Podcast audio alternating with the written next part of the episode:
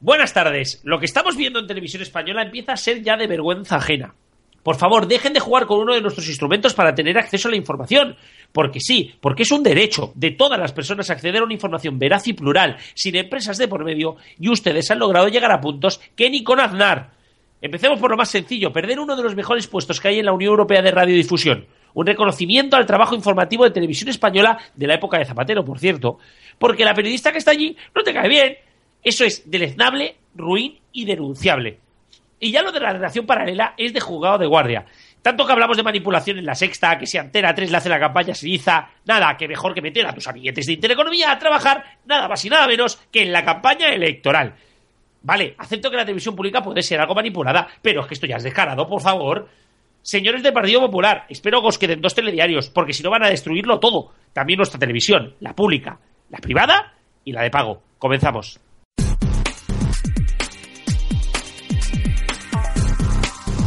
Aquí comienza Los Mediatizados.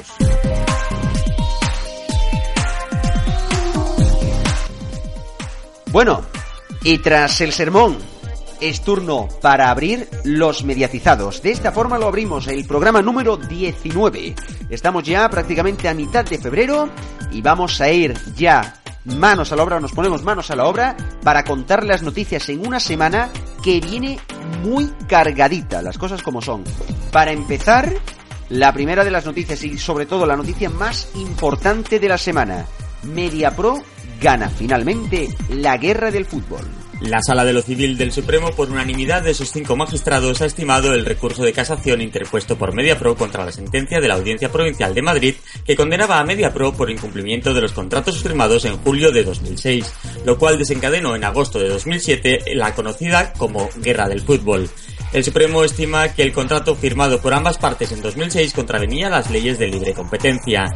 MediaPro únicamente deberá abonar 32 millones de euros más los intereses, cantidad que resulta de las liquidaciones entre Prisa y MediaPro por la temporada 2006-2007, la temporada anterior al inicio de todo el conflicto, es decir, las cantidades que ya deudaba MediaPro antes de que Prisa le cortase la señal de los partidos, según han explicado fuentes de la productora catalana.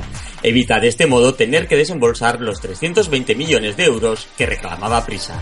Después en tertulia analizaremos más detalladamente todo lo que significa esto y también las reacciones y, lo que puede significar esta victoria de Mediapro en la guerra del fútbol. Pero seguimos con la siguiente noticia porque aparte, si esto ya es importante, no menos importante es la posible paralización de la venta de Canal Plus pactada por Telefónica y Prisa. Y es que según comenta el economista, la CNMC habría planteado a Telefónica como condición sine qua non para aprobar la operación la apertura de sus contenidos al resto de operadores, incluso mediante la elaboración de paquetes de canales preparados para su comercialización y que la competencia de la multinacional de César Alierta pudiera revender. Las tesis del regulador incluso pasan porque dichas ofertas, que deberían incluir los mejores canales que atesora Canal Plus, vayan más allá del satélite e incluyan otros soportes como la fibra óptica. Telefónica ha trasladado a la CNMC que si no se suavizan las condiciones de comercialización de los contenidos, la operación puede dejar de tener interés, aseguran fuentes próximas al regulador. Estaremos pendientes de todo lo que ocurra alrededor de esta noticia, pero ahora nos vamos a la televisión en abierto y es que Antena 3 da un descanso al exitoso en Tierra Hostil y estrena la serie bajo sospecha desde el próximo martes. Tras el éxito de audiencia alcanzado por En Tierra Hostil esta misma semana al alcanzar un 20,9% de share con la emisión dedicada a Corea del Norte, los de San Sebastián de los Reyes han decidido dar un descanso a la emisión para poder acabar de preparar los programas Las Claves de que se emiten tras cada reportaje. Con este movimiento, Antena 3 avanza el estreno de Bajo Sospecha, que en un principio iba a tomar el relevo de Velvet al término de su segunda temporada. La serie está producida por Bambú y se encuentra protagonizada por Blanca Romero y John González, que interpretarán a dos policías de que investigarán la desaparición de una niña durante la celebración de su primera comunión mientras está con toda su familia en un restaurante cerrado para celebrar dicho evento. Así pues, todos los familiares se convierten en sospechosos de la desaparición de la joven. Seguimos ahora con radio porque otra de las noticias, posiblemente la noticia más destacada dentro de la radio es sin lugar a dudas los despidos de la cadena SER. Y es que tras el despido de Ernesto Estevez, la SER hace lo propio con otros profesionales. Hace 10 días conocíamos la noticia del despido de Ernesto Estevez, como comentabas, redactor de informativos durante muchos años en la cadena SER, que llegó a ser jefe de internacional e incluso subdirector en la época de la jefatura de Rodolfo Irago, y participó en despliegues especiales de la cadena. También se despidió a la veterana redactora Cristina López Benedicto. Ahora, una nueva lista de nombres veteranos y conocidos de la redacción de informativos se ha sumado a los despidos. Ana Guantes, en las últimas temporadas subdirectora del informativo Hora 14 y habitualmente sustituta de su conductor, José Antonio Marcos, durante sus ausencias. Ana Borderas, habitual de la información cultural, Eduardo Martín, también de cultura, María José Ajejas, enviada especial a diversos acontecimientos internacionales, Pilar Vicente, que llevaba información política, al igual que este redondo. A la lista se suma también Paloma Delgado, que ha realizado diversas labores en la cadena SER. Y ojo que según informaba Voz Populi, la dirección de la SER podría fulminar a casi 30 periodistas cada trimestre sin necesidad de presentar un ERE, aunque fuentes conocedoras de la situación del grupo aseveran que la intención de la empresa será plantear próximamente dicho ERE. O sea que, ojito que esto va para largo. Y mientras unos despiden, Televisión Española contrata a 11 periodistas para informativos por la extraordinaria circunstancia de 5 elecciones. Según señalan en televisión española, estos procesos electorales requerirán un esfuerzo importante de la sección de Nacional, que tendrá que ser reforzada por otras secciones, lo que provocará disfunciones en una redacción ya muy ajustada, como se ha visto en las pasadas Navidades, con importantes problemas para cubrir los informativos diarios. Para ello se procede a la, a la contratación de 11 profesionales, 7 interinos y 4 eventuales, con el objetivo de contribuir al mejor funcionamiento de las distintas áreas informativas. Sin embargo, para los trabajadores de televisión española, estas contrataciones contrataciones suponen la intención de crear una redacción paralela precisamente en año de elecciones. Se da la circunstancia de que cuatro de los contratados trabajaron con anterioridad en Intereconomía. Y pasamos ya a otras noticias en un formato más breve y es que Mediaset no presentará candidaturas a los premios Iris de la Academia de la Televisión. Mediaset España abandonó en las Navidades de 2013 por tercera vez la Academia de la Televisión desde que fuera fundada en 1997. No obstante, el año pasado presentó candidaturas, algo en lo que no estuvo de acuerdo el consejero delegado Paolo Basile cuando se enteró. Este año ha dado orden de que no se presenten candidaturas. Se da el caso de que Mediaset tampoco participe en otros eventos de los medios como el Festival de Televisión de Victoria o el de Murcia que se realizará próximamente. Por su parte, 13 Televisión cancela la goleada de Ciro López. El espacio deportivo nocturno que presenta de lunes a jueves Ciro López desaparece esta misma semana, ya que la dirección de 13 Televisión no está contenta con los resultados de audiencia y con algunos comportamientos del periodista. La copresentadora Danae Boronat seguirá en la cadena en la presentación de los deportes del informativo del mediodía. Por su parte, el programa La Goleada en versión fin de semana presentado por Felipe del Campo seguirá en antena.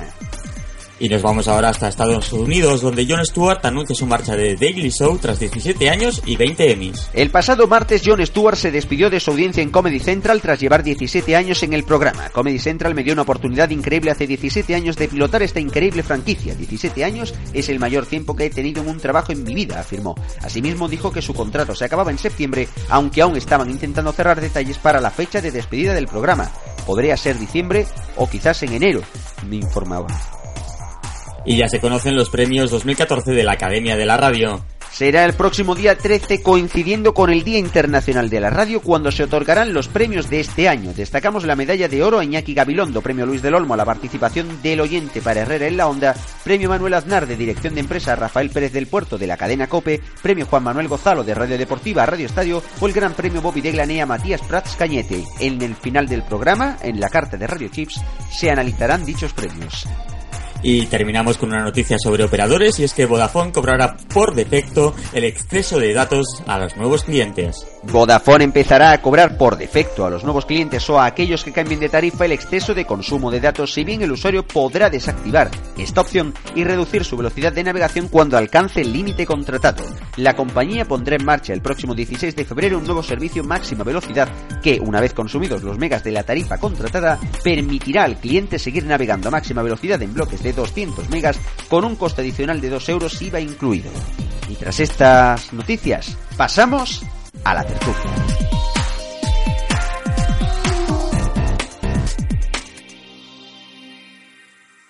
Los mediatizados. La tertulia.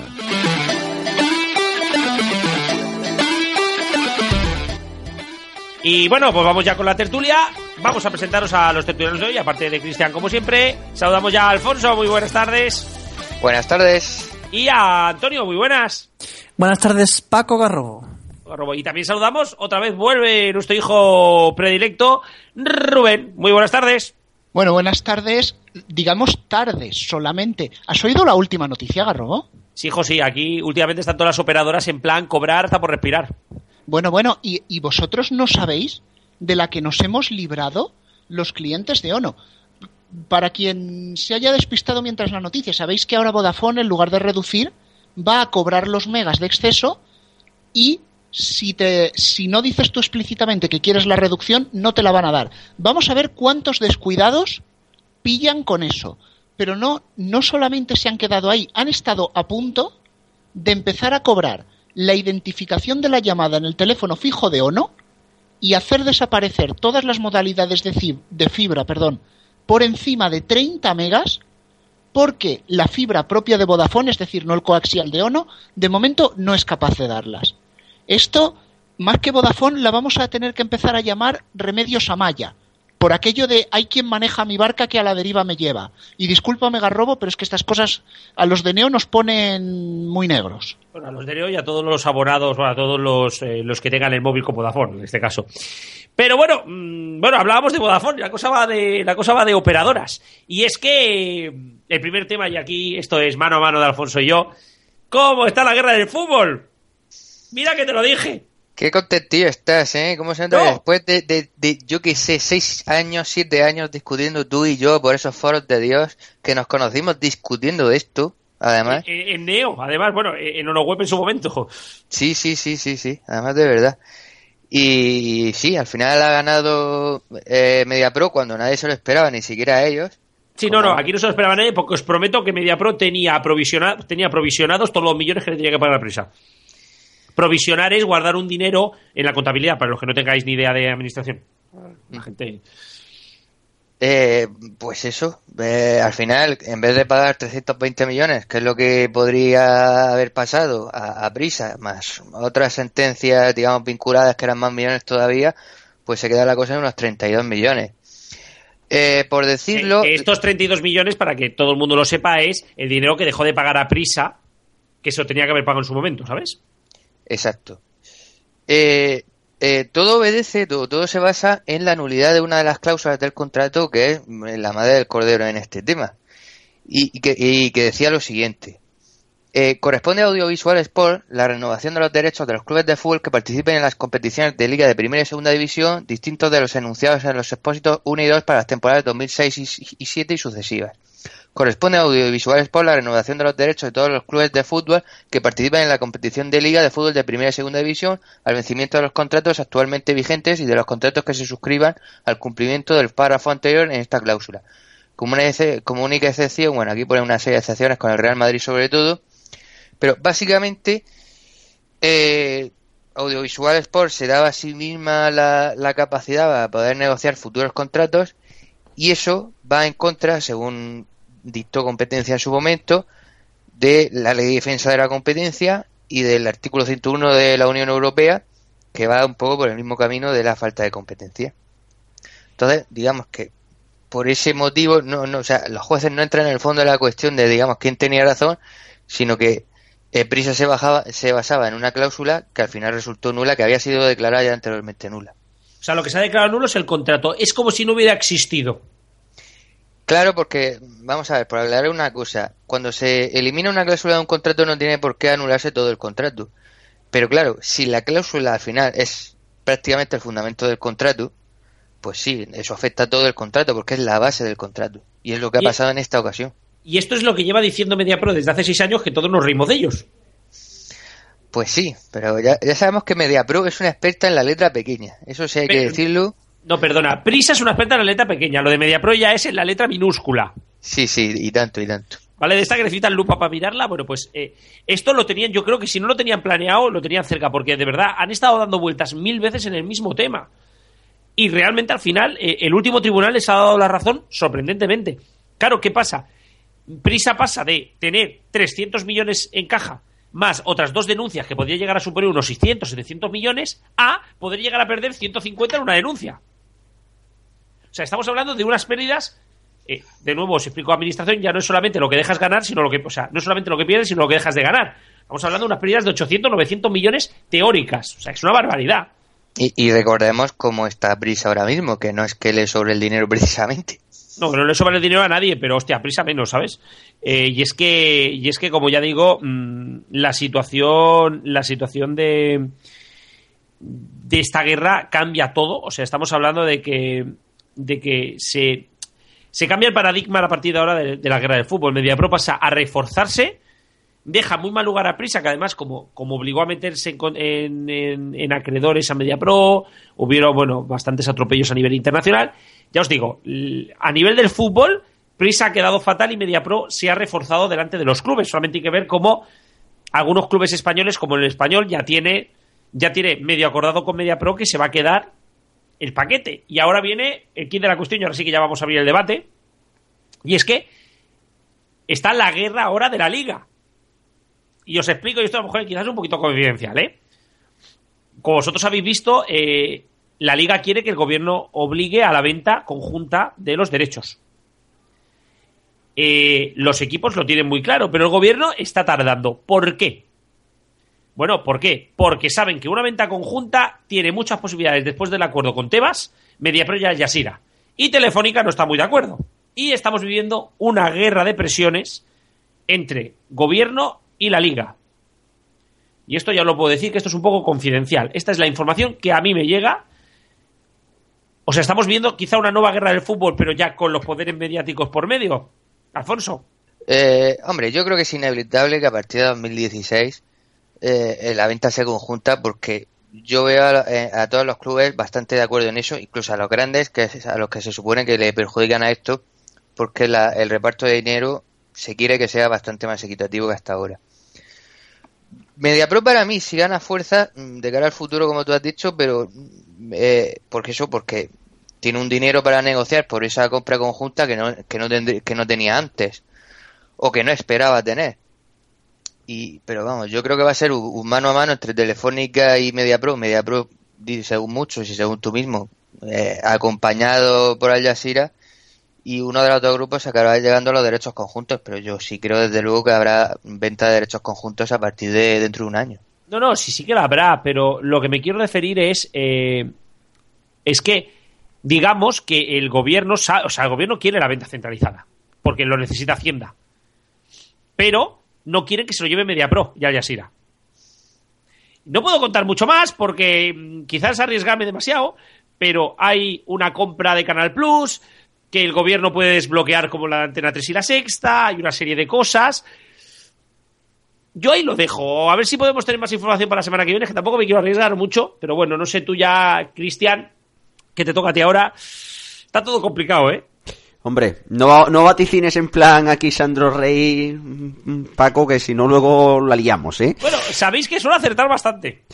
Vamos, entiendo que tan fácil, tan fácil no van a ponerse las cosas y, y desde luego si Al Jazeera llega a España no va a ser precisamente aquí tirándole pétalos de rosas ni nada de eso, sino que va a costar bastante más. Refiriéndonos al tema de la guerra del fútbol, que es al fin y al cabo lo que estamos hablando ahora mismo. Desde luego, lo que sí que es verdad es que es bastante curioso y esto lo vamos a mezclar con un temita que hablaremos en nada prácticamente de tertulia.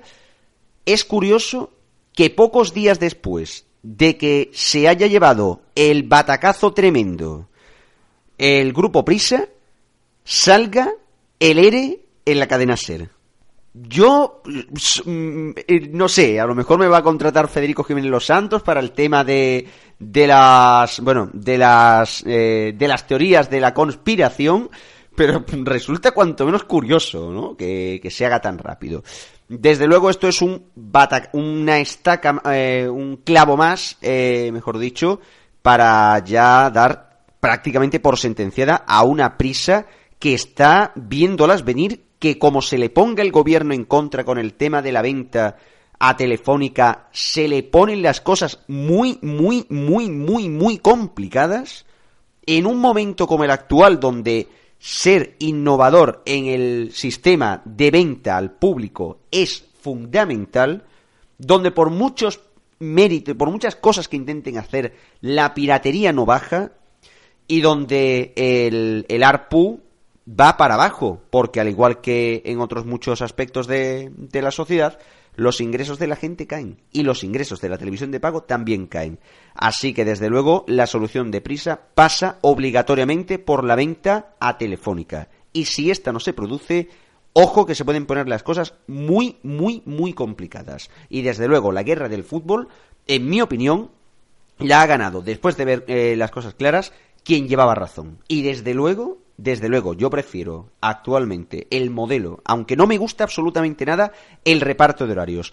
Prefiero el modelo que lleva MediaPro, que por lo menos ofrece todos los partidos a un precio único, lo que se llama una tarifa plana, a coger y estar pagando 12 pavazos por partido. Esperemos no llegar a eso de nuevo. Esa situación en la que había antes, lo del, lo del pago por visión, pues era un dinero.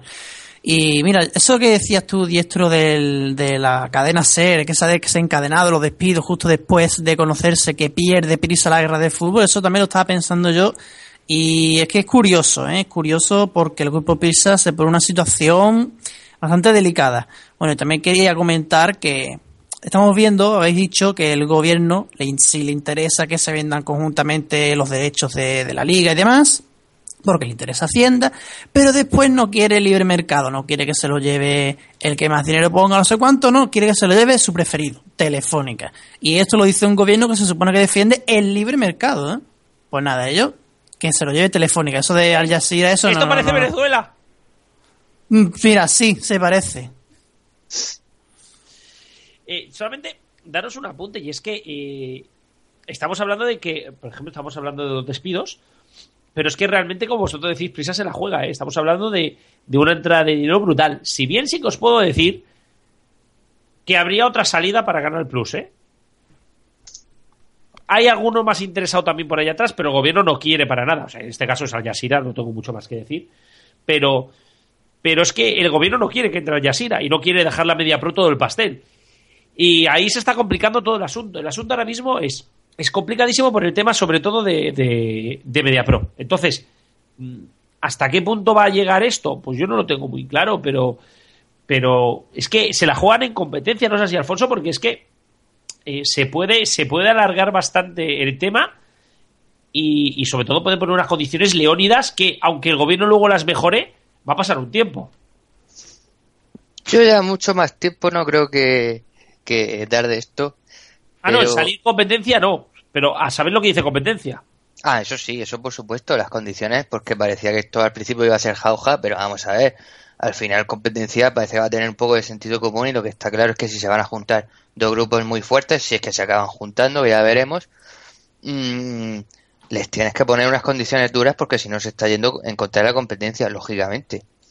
Eh, yo aparte de eso lo que quería añadir, y, sa- y saliendo un poco de los argumentos que estabais dando, pero no deja de ser el mismo tema, es a ver cómo alguien me puede explicar, o si alguien es capaz de explicarme cómo, el grupo de, de comunicación de este país que tiene el primer periódico, la primera cadena de radio generalista, la primera y la segunda cadenas musicales, eh, una durante muchos años la principal televisión de pago de este país, que tiene editoriales que le van muy bien, está económicamente como está, o sea, ¿qué gestión económica se ha hecho durante los últimos años del grupo Prisa? Yo, eh, antes de que hable Rubén, que le toca la palabra, se le llama querer el poder y no gestionar una empresa. Pues sí. Bueno, yo esto me lo imagino un poco más, no sé si os acordáis ese capítulo de Los Simpson que le decían a Homer, ¿conoce usted los riesgos de invertir en bolsa? Y decía, sí, claro. Y en su cabeza aparecía un baile, estamos forrados, estamos forrados, pues algo parecido. Es que es más o Me menos. imagino que la cabeza de Cebrián no es muy distante. Hombre, yo no sé, pero vamos, si como se suele decir en estos casos, si Polanco levantara la cabeza, pues se la cortaba. Si iba, a pegar, si, si iba a pegar una hostia contra, contra el techo de- del de esto, vamos. No, no, si levanta, si levanta la cabeza se muere otra vez el susto. Eh, sí, eso Sí, también. sí, sí. Sí, eh, hay que reconocer que lo- hay que reconocer que Cebrián ha demostrado su gran incompetencia y bueno, todos, o sea, ahora mismo Prisa sería una cosa brutal si se hubiera llegado a esa fusión que Cebrián se negó, según nos explicó el otro día en la eh, no me acuerdo en qué radio fue, en una de las tantas que visita el señor Roures. Si ahora Sí. mismo estuvieran fusionados Prisa y MediaPro, o sea, Telefónica no estaría haciendo todo lo que está haciendo. Eh, no, y, vamos a ver, y, y, ya, que, ya, que ha salido a la palestra el nombre de Cebrián, que Cebrián no es nuevo en esto, que Cebrián ya estaba de consejero de delegado, o sea, de número de prisa desde hace mucho tiempo para saber hacer bien las cosas. Pero va a resultar que era un poco. El otro día vi una, una entrevista antigua que le hizo, que le hicieron en periodista digital a Máximo Pradera, y Máximo Pradera era muy crítico con Cebrián, porque decía que había sido un gran director del diario El País, pero que de pronto le habían dado mm, galones de capitán general y que ahí en ese eh, ya a partir de ahí ya no tenía ni idea de lo que estaba haciendo. Bueno, también quería yo decir una cosa y desde el punto de vista directamente de la televisión de pago, prácticamente todos dábamos por hecho y bueno, en frecuencia digital lo sabéis, y con Neo cuando hemos hablado, no solo aquí en Tertulia, sino antes de entrar a, a, la sala de los micros y hablarlo aquí, que dábamos por hecho que Telefónica iba a comprar la plataforma y que yo siempre defendía, digo, le van a poner unas condiciones que vamos, en las condiciones van a ser un hola que hace y firma el folio. Hace unos días, cuando se empezó a barruntar todo este tema del fútbol, empezamos a ver a Telefónica diciendo, uy que no la compro, uy que no la compro, uy que como me pongas unas condiciones chungas, uy, uy, uy, uy, uy de primeras yo creí que aquello iba a ser pues la típica llantina de Telefónica para decir, venga va, te la compro pero cámbiamelo de la fibra, te lo compro pero quítame obligaciones en móvil, pero no, no, cada vez nos está llegando más información de que Telefónica va muy en serio, es decir, si las condiciones que salen por parte de competencia son leoninas y no leónidas, por cierto, son leoninas, Telefónica se baja del coche y van muy en serio y esto le dejaría el camino allanado al Yasera y MediaPro, que gestionar deportes probablemente sabrán mucho, pero eh, ¿realmente pueden gestionar una plataforma?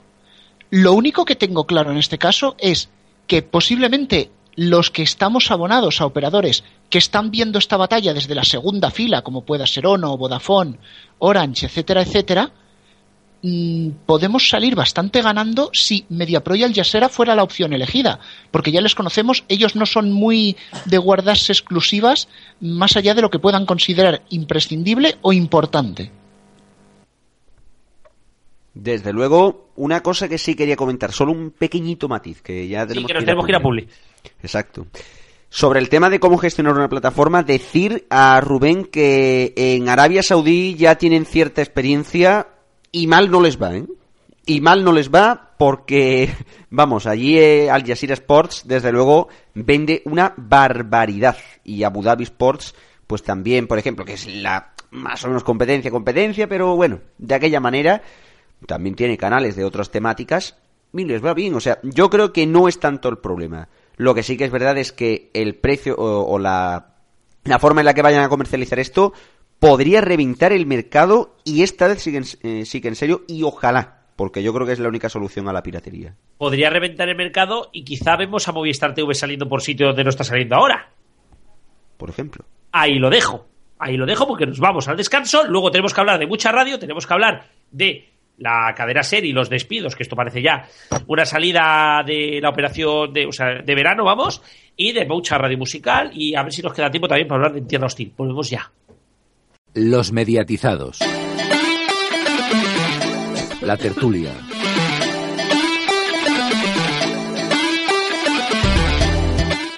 Bueno, y seguimos con la tertulia y ahora sí que nos metemos en un tema farragoso, farragoso, farragoso. Eh, ¿No es así, Alfonso?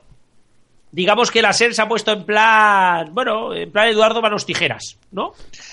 Pues sí, porque no se sabe quién va a quedar, quién va a acabar quedando en la cadena si siguen despidiendo a gente. Porque es, es tremendo lo de los últimos despidos. Voces muy conocidas para la audiencia habitual de la cadena SER, los que somos oyentes habituales, estamos acostumbrados a esos profesionales, además son grandes profesionales, hay que decirlo. Y, quiero señalar también que para que la gente entienda cómo, le, cómo la gente, al resto de la gente le ha llamado la atención la, la, película de los despidos, el otro día informamos en frecuencia digital con un tuit del, del tema, aunque nos quedaban algunos despedidos todavía no estaban confirmados y entonces no estaba completo, pero el tweet sobre los despidos tuvo 53 retweets y 12 favoritos. Mm, y queremos recordar las cosas como son, que la cuenta de frecuencia digital la tenemos muy poco activa. Pero esto sí, sí le ha llamado mucho la atención a la gente. Yo no sé dó- dónde quieren llegar a la cadena, llevar a la cadena SER, porque ya digo, son grandes profesionales, cada vez están despidiendo más gente, cada vez más, y la cosa va cada vez peor. Sí me gustaría eh, aclarar una cosa, porque bueno, tampoco hay que confundir las cosas. Eh, ha habido muchas acusaciones de que han despedido a muchas mujeres, y como que había machismo en la decisión también. Vamos a ver, la decisión habrá sido un disparate, que lo ha sido, por supuesto, pero no ha tenido nada que ver con el machismo, ya que los que escuchamos normalmente la cadena SER sabemos que trabajan muchas mujeres en, en la, en la redacción, y por eso es lógico que la mayoría de despidos hayan sido mujeres. Pero bueno, hoy día siguen siendo la mayoría de jefas de sección, siguen siendo mujeres, y todas las corresponsales de la cadena SER, por ejemplo, menos, menos Roma, que es un hombre, la de Londres, eh, Washington, Berlín y, y París son mujeres. O sea que no, no ha tenido que ver nada la decisión con el machismo o no, machismo. Ha sido un disparate, pero en sí misma, no por ese tema.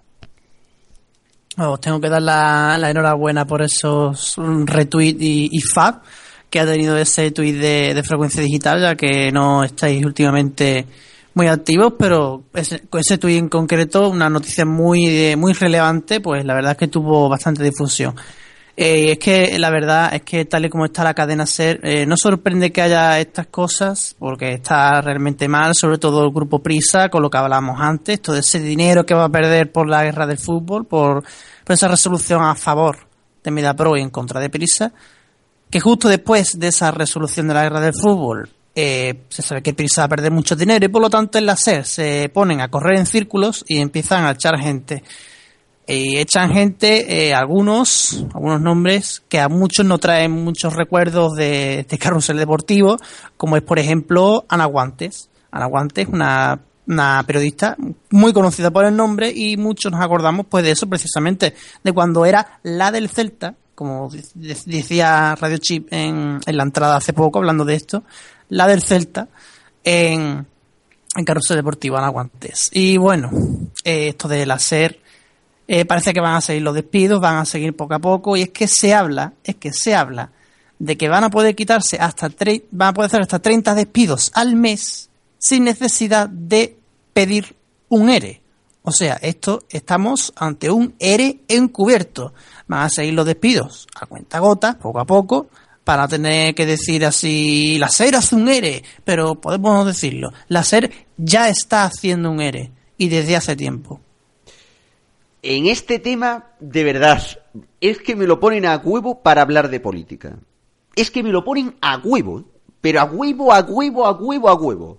Porque quien no me diga que esto no lo ha traído, este tipo de cosas no lo ha traído las dos reformas laborales que se han, que se han hecho en este país por los dos partidos mayoritarios, macho, es que vamos, es que esto más descarado no puede ser, porque no es la única gran empresa que también ha pegado estos recortes. Y no quiero decir más por Dios porque si no me desvío del tema. Sobre el tema de la SER, a mí me parece vergonzoso lo que se ha hecho. Se ha despedido a gente muy profesional, a gente muy válida. Ana Guantes, por ejemplo, es de las grandes voces que ha tenido la cadena SER en los últimos años y que se la han cargado de un día a otro. Y lo que no puede ser es como están dejando la cadena SER, que la cadena SER cada vez va a peor. Llevo oyendo la cadena SER desde que tenía cinco años. Recuerdo desde que tenía cinco años. De hecho, yo creo que posiblemente me he aficionado a esto de la radio gracias a gente como Iñaki Gabilondo, como Carlos Llamas o como Paco González, que para mí son referentes en esto. A mí me, da vergüenza, vergüenza en lo que están dejando la cadena ser por culpa de cuatro gerifaltes. Me da vergüenza. A mí de lo poco válido ahora mismo que hay en la cadena SER, y lo digo de verdad, son gente como Pedro Blanco o gente como Luis del Pino que está haciendo la verdad un muy buen trabajo, las cosas como son, al frente de la vivir que son dos días. Pero el resto, el resto es para meterle fuego, y lo digo así de claro, es una vergüenza lo que están haciendo con la cadena líder en España. Pero la cadena líder porque prácticamente nadie quiere coger y competir en la izquierda. Están todos en la carcunda derechista que parece que no se dan cuenta, señores. En la izquierda hay mucha gente, hay mucha gente, hay un nicho de mercado muy grande, que se lo digan a la sexta. ¿Por qué narices nadie se coge y se enfrenta a la cadena ser? La cadena ser ahora mismo es un cadáver andante, parece sacada de Walking Dead. Y haciendo este tipo de recortes, están haciéndolo a peor. Están cargándose una emisora mítica. La primera emisora en España se la están cargando y se la está cargando el mismo listo que va a dejar morir a un canal que va a cumplir 25 años en unos meses. Pero eso sí, te estás cargando un medio de comunicación de primer nivel. Bueno, yo aquí quería hacer dos pequeñas reflexiones, bueno, mejor dicho, dos reflexiones que parecen pequeñas. Alfonso en su intervención ha empezado a, hablar de que si había sexismo en los despidos, de que si eran mujeres, no querían mujeres. Yo también he oído algunos rumores sobre la selección de las personas que van a ser despedidas y no iban precisamente por ese lado. Yo he escuchado dos teorías esta semana. La primera que era gente con mucha antigüedad en la emisora y gente que cobraba que tenía un salario muy alto. Entonces, claro, convenía echarlos, meter a un becario o a uno más joven que cobre muchísimo menos y así tu emisora será más rentable o por lo menos la maquillas. La segunda opción que escuché fue que no era tanto lo que cobrasen o no, sino que eran personas muy críticas y muy contrarias con la directiva actual, tanto de la cadena SER como del grupo Prisa en general. Y aquí vienen mis dos reflexiones. No sé si cobraban mucho, no sé si eran contrarios, pero cualquiera de las dos explicaciones, como sea verdad, es para pegarles a los que dirigen Prisa.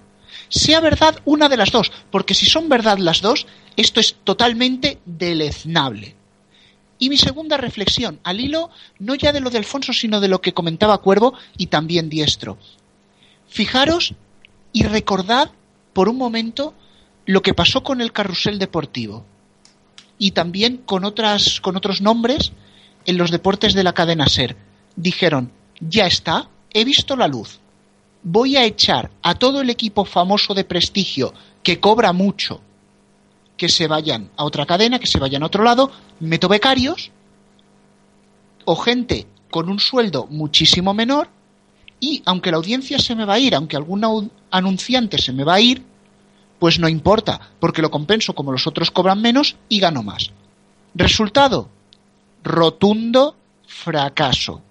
Y ahora este magnífico éxito superlativo van y lo exportan al resto de secciones de la cadena SER como los informativos. No comprenden que si la cadena SER tiene más de 4 millones de oyentes, a lo mejor es por esas voces. Y no me atrevo ni a pensar, sí como se rumorea, meten también la tijera en las musicales de la SER. Porque como te empieces a cargar las voces históricas de las musicales, chaval, me parece que vas a hacer radio Winamp y eso no te conviene. Bueno, eh, lo de que ya ha recordado Rubén una palabra importante, becarios. Hay que recordar también esto que estaba haciendo la cadena SER hasta hace muy poco y que aquí ya lo contamos en su momento. La cadena SER tenía una serie de becarios en su emisora, en su emisora, perdón, y los tenían pues sin edie, no sé, muchos años y se llevaban toda la vida pues en la cadena SER de becario, cobrando como becario, y hasta que no ha llegado inspección de trabajo y demás, pues no, no han echado a esa gente. Bueno, más que la, lo que podía haber hecho es o contratarlos o echarlos, y decidieron echarlos. Pero lo que era el, la infracción en sí era que tenían becarios por tiempo indefinido. Que recordar esa, esa polémica. No, a ver, es que no sé de qué os sorprende. Yo ya sé, ya sé que aquí, eh, eh, ya sé que aquí eh, me, voy a poner una, una, de esto, pero bueno, es que últimamente parece que las estoy aceptando todas desde hace años, ¿no? Es que al final en la SER van a quedar tres tipos de trabajadores, los directivos, los, las voces importantes que van a estar delante del micro y la limpiadora para limpiar los despachos a los directivos. Esos son los únicos tres trabajadores que van a haber. Luego, además, una serie de becarios que van a hacer todo, eh, todo lo, lo, lo, decible y no lo decible porque además así es como funcionan, como funcionan últimamente los medios, especialmente Prisa, no estoy diciendo que solamente sea Prisa, pero sí especialmente Prisa. Y, y, de verdad, hoy parece que el programa sea como muy antiprisa. Y no, es que últimamente es para darles. Es que además están saliendo voces tan importantes. Bueno, es que hasta hay rumores incluso de que están intentando echar a los más potentes, ¿no? Eh, Parece que se va Antonio Martín Balbuena, Carlos Llanos, Emilio Jerez. Es que, es que, es que, es que dices nombres y te van sonando todos. Y no sé, yo a mí, sinceramente, creo que lo, creo que Prisa eh, no sabe ya qué hacer. Yo no sé, no sé tú, no sé, es que es que ya no sabe qué hacer. Y me da rabia porque es que es una gran radio. Es la única radio de izquierdas que tenemos, bueno, de izquierdas, eh, con muchas comillas, pero bueno, la única radio progresista que tenemos en este país, ¿no? Pero bueno, no sé, habrá, habrá que ver, pero bueno, vamos a cambiar de tema porque nos vamos a las musicales y... Y bueno, Rubén, el tema lo has propuesto tú, porque la situación en las musicales está últimamente también interesante, ¿eh? Bueno, desde luego voy a ser un poco breve porque ya veo que Diestro me está señalando el reloj y uy, uy, uy, uy. Primero de todo recordar que este sábado volvió el programa de Roger Sánchez, Release Yourself a Máxima. La verdad es que fue toda una sorpresa. Prisa no es muy amiga de hacer cambios en las musicales en enero y esto se ha hecho en febrero, igual que lo de mi 80 muy curioso que recuperen a Roger Sánchez, que se apueste por Máxima, que recordemos en septiembre todo el mundo nos decía, está muerta, está muerta, está muerta. Señores, que no, que no lo estaba. No estaba muerta. Ta- Que estaba de parranda. Y le viene bien a Máxima ese dicho. Lo que sí quería yo comentar, y, me ha sorprendido, hasta cierto punto, eso sí, lo quiero dejar también aquí a los que estáis a ver qué opináis. Hemos visto que esta semana la cadena ser de Antequera ha pasado a ser 40 principales. Hace un par de semanas, la COPE de San Pedro, un pueblo de la provincia de Albacete, se ha convertido en Megastar Albacete. Le han subido la potencia para que pueda llegar bien a la capital. Y no hace tanto veíamos cómo la cadena Ser La Mancha, situada en el centro de la comarca, pasaba a ser M80 La Mancha. Como suelo decir en los últimos EGM, y ya quizá Radio Chips me dejaría hablar de tendencia, las emisoras musicales son más escuchadas que, que las generalistas. Se ha dado la vuelta a la tortilla al dato histórico. Y yo realmente no sé qué pensar. Quizá estamos, y por eso digo participad los que queráis de esta pregunta, quizá estamos viendo una tendencia de que las generalistas puedan llegar a perder postes en favor de las musicales o creéis que todo esto que he mencionado solo son hechos aislados? Bueno, el dato que da Rubén de que las musicales ya son más oídas en total que las generalistas, eso es cierto. Eso nomás que hay que cogerse el EGM y se ve claramente que ya se ha dado esa vuelta y ya las musicales más oídas que las generalistas. Pero no veo yo esa tendencia de que postes de generalistas estén pasando tanto a postes de musicales. Hay dos o tres casos ahí que han, a vale, que han salido hace poco, pero no dejan de ser dos o tres casos solamente. Yo recuerdo ahora mismo, incluso en la misma población que de una de las que tú has dicho, Antequera, la provincia de Málaga, justo en esa, en esa localidad de Antequera, el año pasado, 2014, eh, quisieron cerrar, y de hecho cerraron, el poste de Onda Cero Antequera en Onda Media. Lo cerraron y lo quisieron pasar a la FM. ¿Qué, ¿Qué dial cogieron de la FM? El de Europa FM Antequera, que pasó a ser Onda Cero Antequera en FM, que antes estaba en, que antes estaba en Onda Media. Es más, eh, hay algunos sitios, porque ya se sabe que COPE quiere cerrar toda su onda media en este año 2015, o por lo menos eso pretende. Pues bien, hay algunos sitios, eh, COPE, por ejemplo, COPE Jerez, en la provincia de Cádiz, si quisieran pasar COPE Jerez a, a FM sin meter ningún poste pirata, tendrían que quitar cadena 100 de Jerez, porque no tienen otro poste. Tienen COPE Cádiz y cadena 100 Jerez. No tienen más postes en, F- en, en FM la COPE. Eso en caso de que no quisieran meter piratas, claro. Si quisieran conservar esa COPE, pues tendrían que quitar una musical y pasarla a una generalista. Pues sería curioso. Bueno, antes que nada, mm, lo primero, de verdad, pedir disculpas por la cagada que he cometido antes. Es que me he calentado tanto, pido disculpas primero por calentarme tanto. Es que la verdad que es un tema que me, que me duele, que me duele. Ya, pero como como hablabas de la teoría de la conspiración, pues claro. Y hablamos de la teoría de la conspiración. y dije, he dicho Luis del Pino, y es Javier del Pino el que presente la vivir. O sea, Fe de ratas. Exacto, fe de ratas, pido disculpas. Sobre el tema de las musicales, que es lo que viene centrando ahora mismo el debate.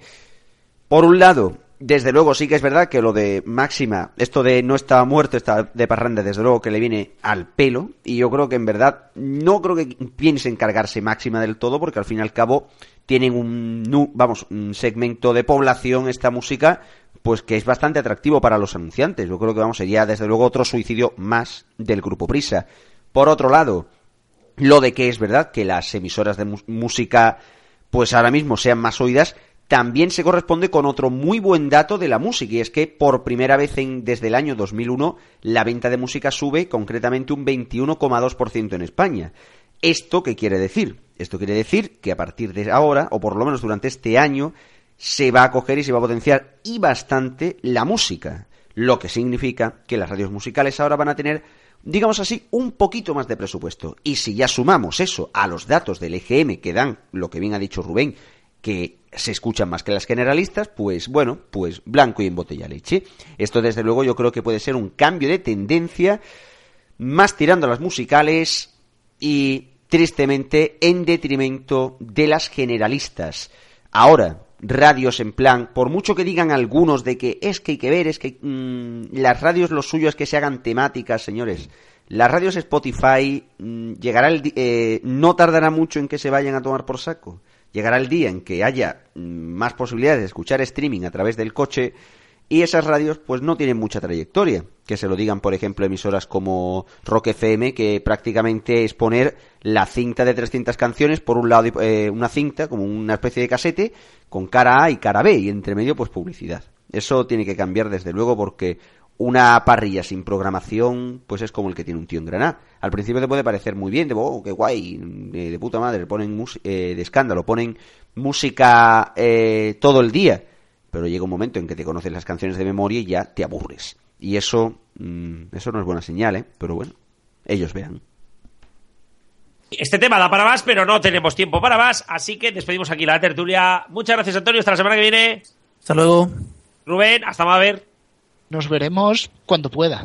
Y tú, Alfonso, te quedas que toca la agenda, pero antes deciros dos cosillas. Una, que el viernes 13 a las 8 de la tarde, día de la radio, así que hay un especial sonido histórico, como siempre con Palaciego y editado por Dani Recuero. Y ojito porque va a ser espectacular. Y en segundo, que también es espectacular y lo vas a poder oír ya, esa radio chip. Me dice que esto es un misil tierra-aire. Yo no lo he oído, pero se ve que es brutal. Así que esperaros. Pero antes, la agenda y el seriando.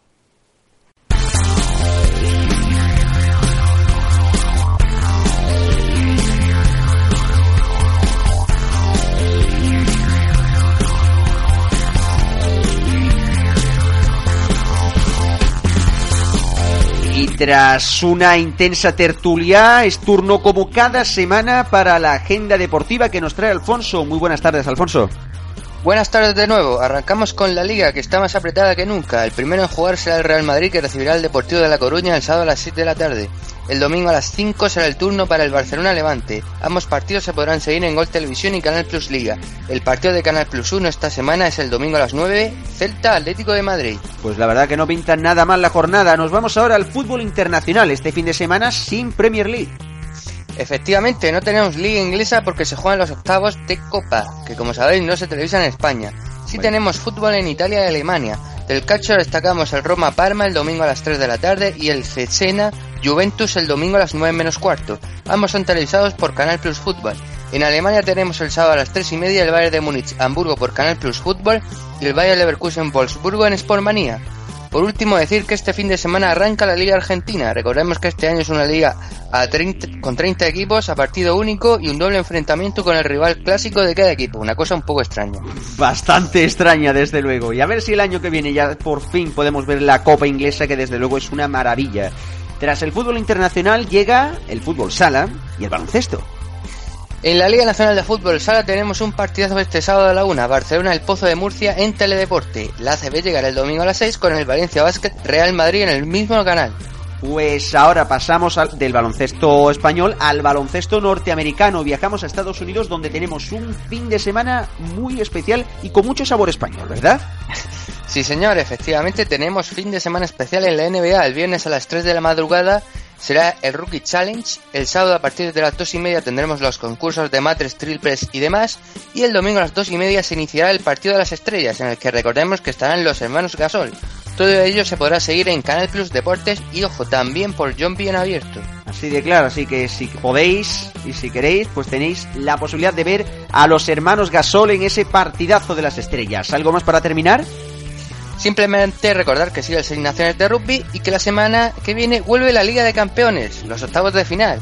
El martes el partido en abierto de la 1 es el PSG Chelsea, ya que ese día no juega ningún español. Por cierto, por Canal Plus Liga de Campeones. Exacto, bueno, eso hay que mencionarlo, que si no se nos queda nos queda pendiente también mencionar de que el partido de las estrellas, el fin de semana de las estrellas se podrá seguir también por Canal Plus 1 para los que no tengan solo Canal Plus. Con esto cerramos la agenda deportiva de esta semana. ¿Dónde podrán seguir más información si es necesario o si quieren, mejor dicho? Como siempre, nos tenéis por Twitter en arroba agendafd. Nos hacemos un lío ya. Bueno, Alfonso, hasta la semana que viene. Hasta la semana que viene.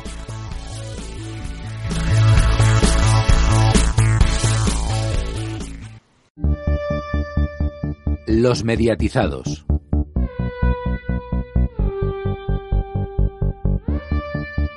Serieando. Buenas noches equipo, esta semana les traigo la nueva serie de AXN para los miércoles por la noche. Se trata del drama Chicago Fire, que es una novedad ya que se trata de una serie procedimental sobre bomberos. Tras experimentar con médicos, mentalistas, forenses, marines y policías, la televisión americana nos trae ahora una serie para ver cómo trabajan estos en cada incendio o accidente donde se requiere su ayuda. La unidad de bomberos de la serie se compone del equipo de bomberos rasos, del equipo de rescate y del equipo de paramédicas.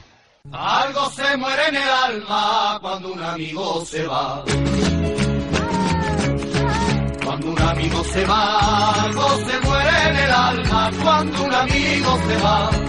Algo se muere en el alma cuando un amigo se va. La serie comienza con el fallecimiento de uno de los bomberos del equipo, lo que ocasiona el enfrentamiento entre el jefe de los bomberos rasos, interpretado por Jesse Spencer, el doctor Jason House, y el jefe de equipo del rescate, interpretado por Taylor Kinney, conocido por su papel de hombre lobo en Crónicas Vampíricas, ya que ambos culpan al otro de ser el causante de la muerte de su amigo, uno por no haber ventilado la casa y otro por haberlo dejado entrar. Como es habitual, también se aprovecha el inicio de la serie para introducir a alguien nuevo en la historia, que nos haga de guía de lo que pasa en el cuerpo de bomberos. En este caso se, se trata de Peter Mills, que como buen novato no tardarán en gastarle alguna broma, como decirle que a una de las Panaméricas le gusta para que vaya a hablar con ella y suceda esto. Hola. Soy Peter Mills. Bueno, Pete. Ajá. Peter Mills, ¿me pasas esa caja de ahí? Ah, sí, Gracias. de nada. A propósito, la niña aquella del puente, ¿está bien? Se nota que eres nuevo total. Escucha. Le llevamos al hospital corriendo y nos olvidamos. Es la única manera. No, ya. Ya. Bueno, he pensado, en fin, me preguntaba. ¿Te apetece ir a tomar una cerveza o a cenar o algo? Peter Mills, ¿eres gay? Yo no. Pues yo sí.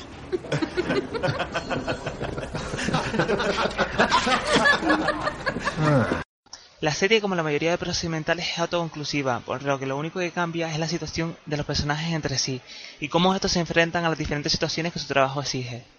Chicago Fire se emite en Estados Unidos a través de la NBC, con una buena audiencia que les ha permitido ya emitir tres temporadas, renovando por una cuarta este año. Está producida por el creador de Day Orden Dick Wolf, serie con la que ya ha tenido un capítulo crossover. Además, Chicago Fire cuenta con un spin-off, que a pesar de haber sido estrenado hace un año, ya ha emitido dos temporadas y acaba de ser renovado por una tercera.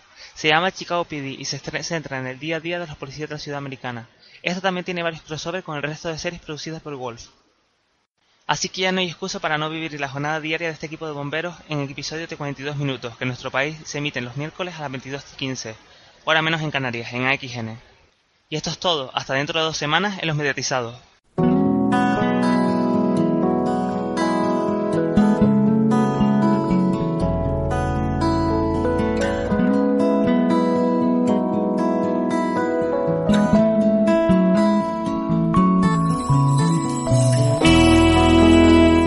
Bueno, Cristian, un programa más o un programa menos. Bueno, saber, cada uno lo mira de su manera, ¿no? Sí, desde luego que sí, porque vamos, el programa el programa desde luego ha tenido tantos temas, ha habido tanto de que hablar, es que es una semana muy loca, pero es que y lo que nos queda todavía. Eh, bueno, y lo que nos queda de semana y lo que irá saliendo y lo que nos espera. Eh, pero bueno, vamos ahora a escuchar. Bueno, vamos a callarnos todos. La música también. Vale, vale, vale, vale. Y es que vamos a escuchar la carta de Radio Chip. No os podéis perder ni una coma, porque creo que viene dando más caña. Bueno, da más caña que una tertulia Pablo Iglesias y nos imaginaros. Hola Cristian, hola Paco Garrobo, hola a todos amiguitos. Me debo presentar. Soy el espíritu de la radio pasada y me invocan cada 13 de febrero para dar los premios de la radio. Y bueno, me lo paso muy bien. Salgo del cementerio con mis acólitos para invocar a los muertos que poblaron la radio y para llamar a los próximos en unirse a nuestra comunidad de muertos. Sí, amiguitos, ay, un momento. Ay, un momento que me siente. Ay. Perdonad, pero es que son muchos años. Estoy muy contento. Sí, muy contento. Los premios de la radio me dan la vida. A la Academia de Radio hace una ouija todos los años y me da un carrete que pa' qué me deja seco, seco. Que si Matías Pastrade, que si Bobby de Glané y que Teresa de Escoriaza. Ay, la pobre Teresa, este año no dan premio con su nombre. Está dejando cementerio hecho unos zorros. Nada, que me hacen desplazarme todos los años a Pozuelo de Alarcón y vuelvo lleno de caspa. Los fantasmas del lugar me llaman Casper. Son unos chistosos. Y que Dios le cuide la edad a Luis del Olmo, porque cuando venga por aquí su ego es tan grande que no va a dejar que quepamos todos. Es que además estamos aquí muy revueltos. Quieren ser invocados todos en 2016. Ahí está Pepe Iglesias, Toreski, que me traen locos. Ya verás tú cuando premien a Encarna Sánchez. Como la invoquen se van a cagar. Está todo el día viendo el Sálvame y el Sálvame de Lucy que cuando se despierte ya verás tú. Ay, nos invocan en onda media de radio musical, nada de nada. Es que, ay, en nuestros tiempos y las cosas modernas no se estilaban. Ay, amiguitos, ya veréis qué risa. Para saber los premios correspondientes a 2015 tendréis que estar vivos en 2063. Ya veréis qué risa. Todos calvos. Eh, me han dicho que tengo que escribir una carta y será corta. Eh, querida Academia de Radio, eh, dejad de invocarme todos a la vez, que es que me lo revolucionáis a todos. ¿Por qué no celebráis la, la gala esta en un tanatorio que lo tenemos aquí al lado? Es que son ganas de hacernos mover de la tumba, ¿eh? Y eso no es todo, esto no es como el come- cementerio de Mecano. Eh, ¿que ¿Cuál es el secreto para ser premiado? Pues estar muerto o estar cerca de la muerte. O hablar de temas para viejos. Nos vemos en el umbral de la muerte. Os espero. Bravo, bravo, bravo, bravo, bravo, bravo, bravo, bravo, bravo, bravo, bravo. Impresionante, tremendo, brutal. Es que vamos, impresionante, macho. Es que, es que se ha, se ha superado este hombre. Este hombre se ha superado. Sí, me ha recordado, o sea, esto está al nivel de norcoreano, se la ha sacado. O sea, Así de claro. Vaya, vaya cartita y toda, de ya ha verdad, pillado todo el mundo. me quito el sombrero, ¿eh? Eh, ha, pillado, ha pillado todo el mundo, o sea, da igual, eh, por un lado, por otro, venga, pim, pam, pum. Así Bueno. de claro. Hoy, esta semana, esta semana, tío, te has ganado el sueldo. La- Sí, sí, por, por las primeras semanas de- del año que no estuvo. Exacto, esto compensa las tres semanas que te has llevado de vacaciones y la semana que Garrobo no estuvo, pero que realmente estuvo. que- Aunque Pero no bueno. lo creáis, aunque no lo creáis, no habíamos escuchado la carta y estamos aquí, bueno, tenía que ver cómo está, cómo está Antonio, que se está revolviendo. Pero bueno, la cuestión, que ¿cómo despedimos el programa a esta altura? O sea, esto tenía que haber estado al principio. Es que esto ya, ya después de esto no se puede hacer más nada, así que directamente cerramos y, y ya está. Bueno, nada, bajamos la persiana. Eh, muchas gracias, como siempre, a todos los compañeros de Neo.es, de Frecuencia Digital y de RFC Radio. Volvemos la semana que viene con más mediatizados. Exacto, y recordar como siempre que la música de este programa es Creative Commons, que la lista de canciones está, disponible en el iBox que se publica cada semana en el programa, y también decir y dar las gracias a los compañeros de Vox Uki Radio y de Radio Torricos por estar una semana más con nosotros. Hasta la semana que viene. Adiós.